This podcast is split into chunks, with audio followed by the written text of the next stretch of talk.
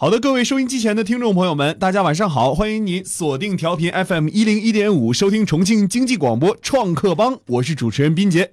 那今天啊，我们是周二，我们要跟大家聊一个非常有意思的话题。不知道您之前使没使用过飞信？哎呦，听着有点陌生了哈，可能听这个微信啊，听什么这个其他的聊天软件啊，但是飞信早已淡出我们的视野了哈。那飞信到底死没死呢？曾经辉煌的飞信难道要回归了吗？最近在网上流传着这样一个消息，就是说十一月十五号的时候，近日中国移动针对飞信业务的两条招标广告，让飞信再次回归大众的视野。可能现在很多的年轻人都不知道飞信的存在了吧？但是在十年前，飞信的地位。就相当于今天的微信。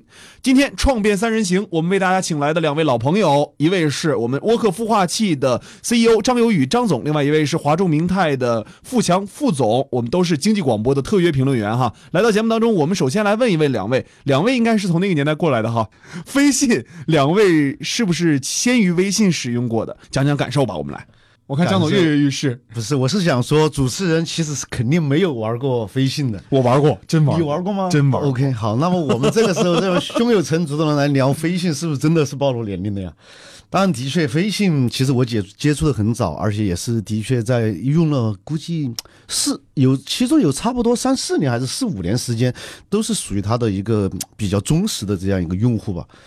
呃，那个时候其实玩那个飞信哦，唯一的一个想法就是因为那个发信息不要钱，可以免费，其他的好像当时其实是没有太多的其他感觉。嗯，副总呢？我是一个比较坚定的联通用户，联通用户对，所以说移动的朋友很多，当时甚至移动的他们叫我用飞信，实际上对我来说，我的资费切换是一样的，所以当时并没有。就是使用飞信这一块，是因为这次比如做做节目，然后才专门在这方面做了一下功课。嗯，哎，那我就来说说啊，呃，张总那时候用飞信的感受是什么？你觉得飞信好玩吗？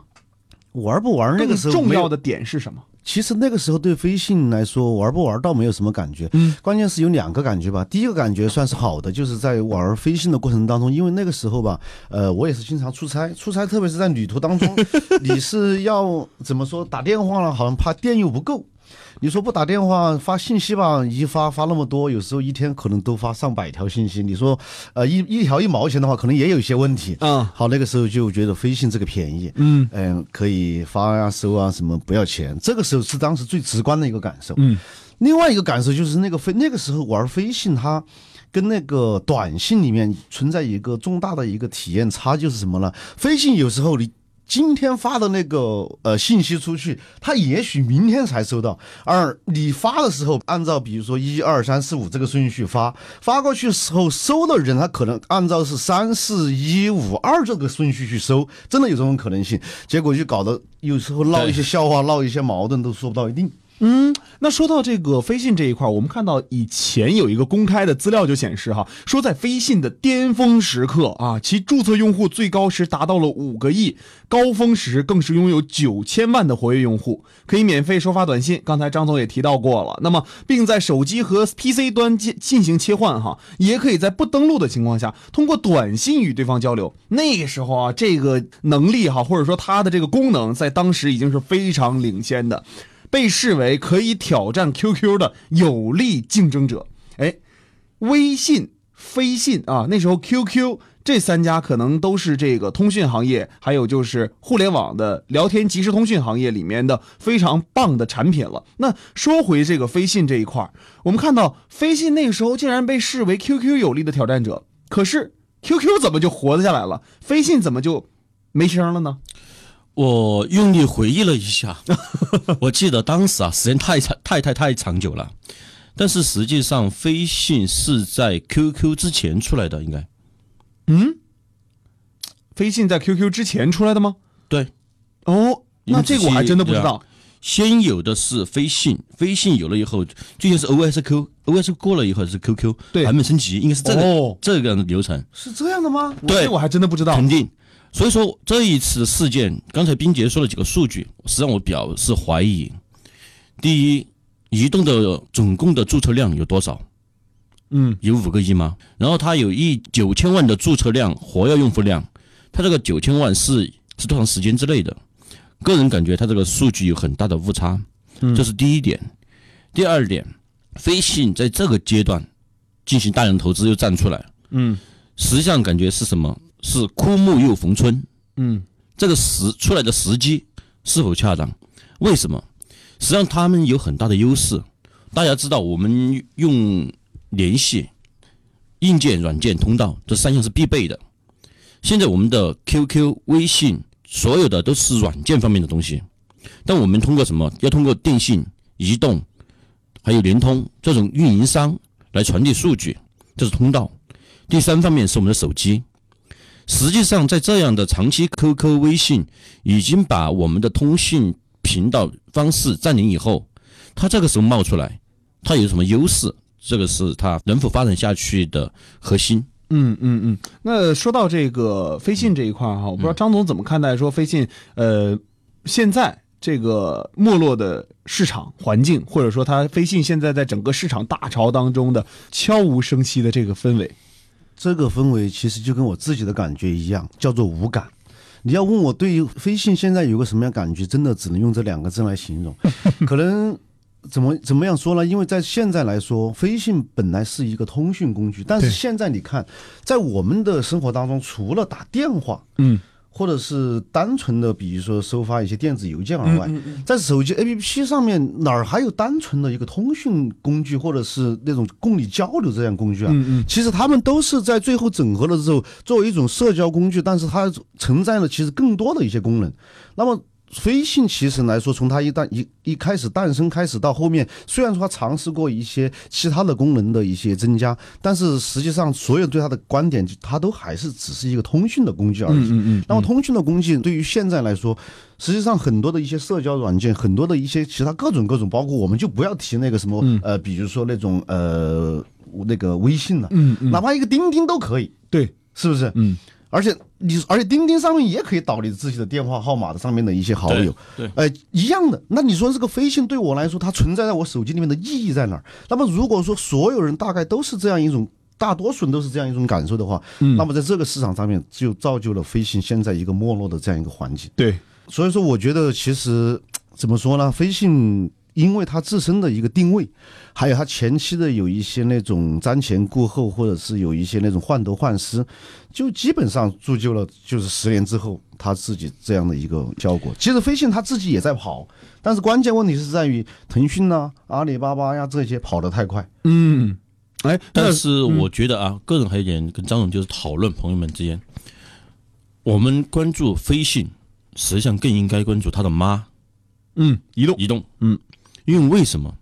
因为就像刚才我说的三段理论，我们现在用的软件，包括我们的微信、QQ，还有刚刚张总提到的几样，实际上都是一种软件方式，他们是在网络平台上进行运用的。嗯但是有几个核心，为什么我叫枯木又逢春？因为这个木这个基础使用在就是联通、移动和三菱的通信通道，嗯嗯这个是没有其他方面能进入竞争的，嗯这是相对的垄断行业，是国家核心资源。嗯，还有一方面是干嘛？是以华为、中兴这些基建企业为代表的通信巨头，通信巨头，他们控制了大量的基站，嗯实际上现在很多基站是他们代为建设，然后把你包出来。所以说这些通信巨头，他们形成了一个很大的核心，就干嘛？随时可以在我们手机上植入他们的想想要的软件，而且比如有华为有款软件，我是华为的手机菊花粉儿，我们在国外去以后，可以直接通过它的基站，免费的进行相当流量的沟通，因为它有基站资源，它可以这么玩儿。对于移动、联通来说，它的优势在哪里？它的通讯频道始终站在那里，其他的机构切不进来，所以它只是要选择最合适的时间点，运用相应的手段。如果说飞信像还像以前这样改名字，飞信改成合飞信或者什么飞信的微信啊这些乱七八糟的，那就没有意义。但如果以后它借助移动这个平台，通话免费了，还能玩吗？肯定可以玩了，对不对？因为现在发现没有，微信的语音功能是没有发挥出来的云通话功能，只有部分在使用，因为还有很多问题，就是说使用不方便性问题、通话的问题。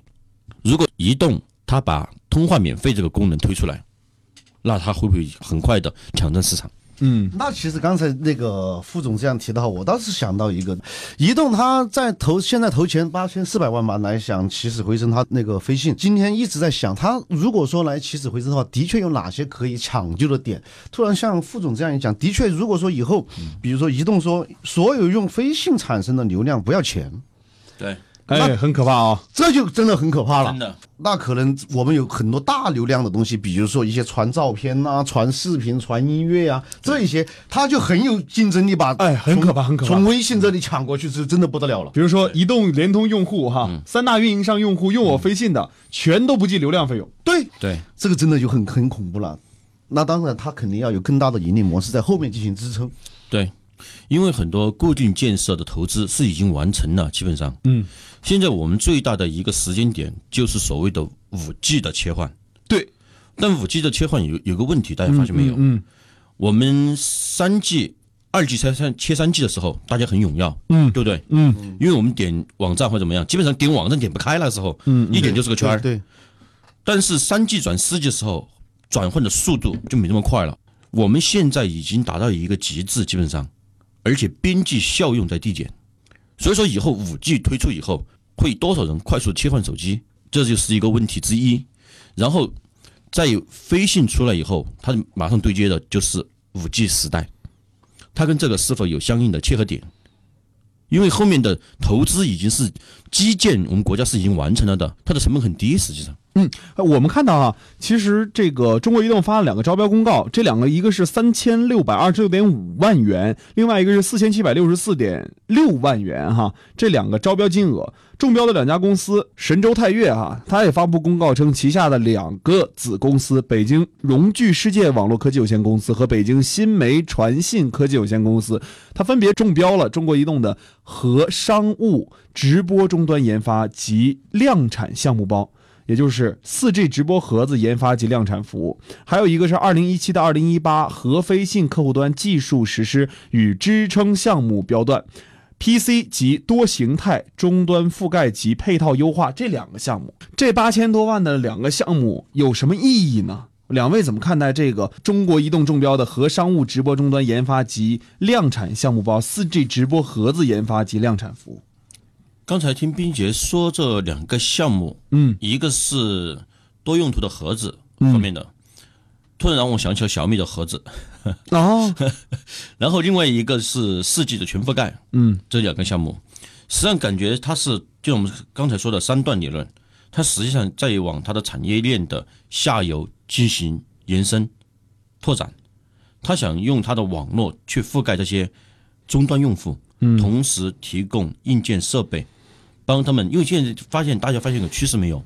看电视的朋友越来越少了，嗯使用电视网络的朋友越来越少，所以说他的两个服务，个人感觉来说，更像于往这个趋势在布局。嗯嗯嗯。那另外一个呢，就比如说，呃，飞信客户端技术实施与支撑项目标段，这 PC 及多形态终端覆盖及配套优化，我觉得这个项目其实更多的可能是关注于和飞信的客户端了。呃，就是二零一七到二零一八年，我好像看到过说，一八年的时候，好像各大运营商要尝试五 G 了对，啊。因为这是个时候是种什么感觉呢？就是因为没看到详细的文件和合同，嗯嗯，更多的感觉是他们在往产业链下游延伸的时候，呃想把每一个家庭、每一个用户、每一台电脑能跟移动联系上的，都变成它的一个入口。嗯，想把整个家庭所接触的每个点，手机、电脑，嗯，都跟飞信相连，所以它已经在往这个细端末节在布局。嗯，那如果往细端末节去布局哈，嗯，呃，现在我们看到它无论开发多少 PC 和多形态的终端，嗯，但是它现在在市面上已经有众多的互联网产品，其实抢占了这个先机的市场了。嗯，五 G 可能流量会变得越来越不要钱了，家庭的这个 WiFi 覆盖全覆盖也会变得越来越好。对，中国移动、中国联通，他们在这上面有没有能力能让微信起死回生？个人观点来说，主要是看它的服务。嗯，从两点：第一，它的渠道；第二点就是它做的是否好。你是刚才说那个飞信能不能真的起死回生？其实我怎么说呢？我不太看好。虽然说这个过程当中，我也意识到有很多机会。第一个，我是觉得作为中国移动这样一个庞大的这样一个企业，特别是这种国字号的国家队的这样一些企业，嗯嗯，它的在整个企业的经营管理这个机制过程当中，它不像是一家互联网的公司。如果说现在你作为一个互联网的产品，想投投放市场，引起大家的这样一种共鸣，但是你的公司又是一个陈旧的这样一个管理模式和体系，甚至于决策，那你这个跟市场是完全是脱轨的。另外一点呢，当时我是觉得它还是有一些机会，机会，因为之前我觉得移动把这个飞信最后做的不像样子，是因为它是把它做成了移动的飞信，嗯，但是它没有把它做成一个社会的一个飞信，嗯，当然，另外它的机会还在哪儿呢？就是年轻。刚才我说我对飞信已经无感，那么实际上它是一种年轻人的对飞信的一种无感的一种心态，嗯。比如说一年、两年或者以后，他从这样一部分的那种呃用户去培养的话，其实他很有可能就把这个微信的这一部分很大一部分的用户抢出来，从而把它培养成未来的一些优质用户。同时，在这个过程当中。他还要解决一个问题，就是这一个我不知道他们呃想的就是呃有没有比如说支付，因为其实微信还包括我们的支付宝，它有一个被全社会认可的一个很大的一个点，是因为它的支付功能。其实这一个也是它一个很强大的功能，把自己绑在了这个上面，粘性很高了。那么不知道微信会不会在这个方面有什么其他的一些突破？嗯，刚才张总的话提醒了我，我觉得移动、联通，包括电信。他们的优势在于通道，通道的作用在什么？他们可以深入每个家庭。我们刚才的思维很局限，局限在什么地方？只是把他们当成了一种点对点、私人对私人的一种通讯工具。实际上，通信不只是私人之间的点对点。随着以后云盘还有其他就是多点监控、多点储存的终端出现，实际上他们成为最前沿的。联系方式，我懂到你的意思。你是说让飞信成为一个未来物联网所有物联网的一个综合体，在这个上面传输数据，包括我们使用的对对对对对，一个最重要的端口。我想那个移动花了三八千四百万来准备让它的飞信来能够起死回生，而且我想它在这这个之前，肯定也是对未来它的一个定位和一个市场的判断应该。在他认为，他至少是想清楚了的，不然他也不会来重启这件事情。也说白了，可能八千几百万块钱对他来说是小问题，但是丢不起这个脸呢。别人作为国字号的国家队的一个企业，你如果说反复把这个飞信拿来说事儿，拿来弄弄了之后，反复的还是没有效果的话，那真的是丢不起这个脸。这个我们不要讨论他们，我觉得他们可以很坚持的。但是我想他肯定是他是他们自己其实是想好了未来这个这条路会怎么样走下去。实际上，我觉得我们真的今天就是相当的一个重点的话，只是说我们在模拟可能更多的一些顾客或者是一些飞信呃飞信的一个运营团队或者他的开发团队，最终会把这一。个飞信怎么样让市场所接受？那么其实对我个人来说，如果说真的接下来还要让我在我的手机里面增加一个飞信的这样一个 A P P 或者是一个什么样的形态，对，嗯，如果只给我的理由只能是一个，就是它的确有我需要而别人都替代不了的这样一个功能，而且是我点击率比较高的这样功能。对于刚才的话进行总结一下吧，实际上不应该把它定位成企业方面，或者定位成私人通讯方面。它的真正用的优势在哪里？就是五 G 的物联网末端。嗯，那如果从个人角度去出发的话，飞信有没有可能回归到个人受众的视野当中呢？我觉得有可能啊。其实这种可能性是存在的。刚才我就说，第一种可能，它有突然一个特别惊艳的一个政策，就是说用飞信来传的所有东西是不计算流量的。这一个其实是一个很恐怖的事情。当然不知道它后面有没有。背后的另外的盈利模式进行支撑，另外一个就是在这些所有 A P P 用户更新换代的这个过程当中，嗯，牢牢的抓住马上可能要冒出来的其他的新的年轻的用户。而且我我在刚才冰洁的问题啊，我继续与张总这个思路，我们再深入的讨论哈。对，比如说他对个人用户方面经验怎么经验，要比现在服务他已经。追不上微信了，对不对？嗯，要比量也追不上微信。对，但有一点干嘛？刚才我们说的，就是免费通话。实际上，它如果是免费通话，它并没有什么优势。嗯，为什么？这至少是个公平市场，它必须维持。嗯，它的唯一方向并不在私人端或者是企业端。嗯，只有一个方向，就是五 G 的万物互联、物联网，然后做终端。哦，那也就是说，可能中国移动更在乎布局的是五 G 之后的这个万物互联的时代。对，那飞信还有什么可以用的应用场景呢？除了物联网之外呢？反正这个也很难就是了。其实运营商的衰落现在也是比较严重的啊，但是又没有运营商又是不行的哈，必然要需要这些互联网的承载去运作我们的整个的这个万物互联啊，整个的大的互联这个承载他们哈啊，但运营商好像仅通过这种说互联网啊的这个基站搭建啊，这种信号之间的传输，好像在盈利上面呃增长起来会显得很疲软了。实实际上是怎么说呢？嗯，第一，他们在建设方面，嗯。会有大量的建设嗯在五 G 嗯。这个建设上面。嗯。第二点，万物互联，传输的数据、传输内容更大了，嗯。他们可以把很多数据再进行使用，因为我们知道数据单条的使用是违反很多政策和规定的，嗯嗯但是他们可以把巨量的数据群体化分析，这是可行的。嗯，呃，其实所以他们就成了一个比如说呢？一个高速速不停的空中的高速路口嗯已经建成，他们在这个当中不单享受建设成本，不单会享受流量带给他们的收益，嗯还会有很多附加服务，只是他们怎么用而已。嗯，确实哈，呃，可能中移动大力投入飞信，呃，重出江湖不容易，但是呢，也不是说永远不看好哈。对归根结底，最重要的还是要在移动互联网时代嗯真正的理解互联网思维，对，并将其运用于这个我们所说的产品之中哈。毕竟时代的发展速度太快了，最终还是要适应市场需求才可能崛起。如果飞信能像诞生之时再次找到市场的精准需求的话，或许重回社交市场也并非完全不可能。但企业本身的桎梏和各种条件的限制，让这条路变得异常的艰难。今天非常感谢两位我们经济广播特约评论员张总和副总做客直播间来跟我们聊了飞信的复活。那么今天感谢大家，我们下期同一时间再见。我们跟大家说一声再见吧。